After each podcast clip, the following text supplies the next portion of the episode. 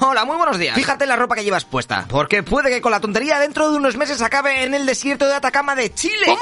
Tranqui, tranqui, que te lo explico. Mira, la mayoría de la ropa nace así, en China o en algún otro país de Asia. Luego la empaquetan, la meten en un barco, llega al puerto español o de donde seas, se descarga a tu ciudad, tu, tu, tu, tu, se lo entregan a la tienda que te gusta y justo ese día entras tú por la puerta. Hostia, mira qué camiseta más guapa. Me mola que ponga ahí en todo el medio y en gigante University of Freelop 1976. Ah, no, no sé qué significa, pero vale solamente cinco pavos. O sea, venga, pa' casa que te vienes. Esa camiseta que te pondrás cuatro días en tu vida y que usarás para estar por casa, algún día acabará siendo olvidada en el armario y una mañana que te toque hacer espacio para meter tus nuevas adquisiciones, pues la cogerás y dirás, oh, esta puta mierda que coño es, y optarás por donarla ya que no te la pones nunca. Aquí pueden pasar dos cosas. Que la camiseta acabe en alguien que la necesite o que termine de nuevo en una pequeña tienda de ropa usada. Pero vamos, que cuando nadie quiera a esta camiseta de University of Freelop 1976, será momento de deshacerse de ella. Así que se juntará con otro montón de ropa y de nuevo se subirán a un barco que este irá hasta el puerto de Iquique, en Chile. Hay 50 empresas que se dedican únicamente a importar ropa usada del mundo. Luego ellos la venderán en packs a la gente local, en plan sorpresa, no sabes lo que te ha tocado. El tío o la tía que lo compra seleccionará la ropa que es vendible y el resto ¡oh! lo mandará a desaparecer. O lo que es lo mismo, van a pagar a alguien para que se lo hagan quitar de la vista. Ya que es ilegal tirar desechos textiles a los vertederos legales por todo el tema este de la contaminación. Así que toda esta ropa terminará en los vertederos ilegales del desierto de Atacama, en Chile. Chan, chan. Madre mía, ¿eh? Lo que ha viajado tu camiseta de las narices. Date cuenta que de las 59.000 toneladas de ropa que llega cada año a este puerto chileno, más del 66% acabará en este cementerio textil ahí tirado. Venga, chaparla. Una auténtica salvajada. Y esto lleva así 15 años. Buah. Las montañas de ropa ya ocupan 300 hectáreas. claro, esto es un problemón de la leche. Porque no sé si lo sabes, pero la ropa ahora casi siempre es de poliéster. Una resina que viene del petróleo. Es más económica, se seca rápido y no se arruga, pues es todo ventaja. Pero ¡zasca! 200 añazos que tardan en desintegrarse, ¿eh? convirtiéndose luego en microplásticos, eh, que eso es ultra contaminante. En cambio, la ropa que es de algodón solo tarda dos años y medio en descomponerse. Bueno, pues eh, no sé,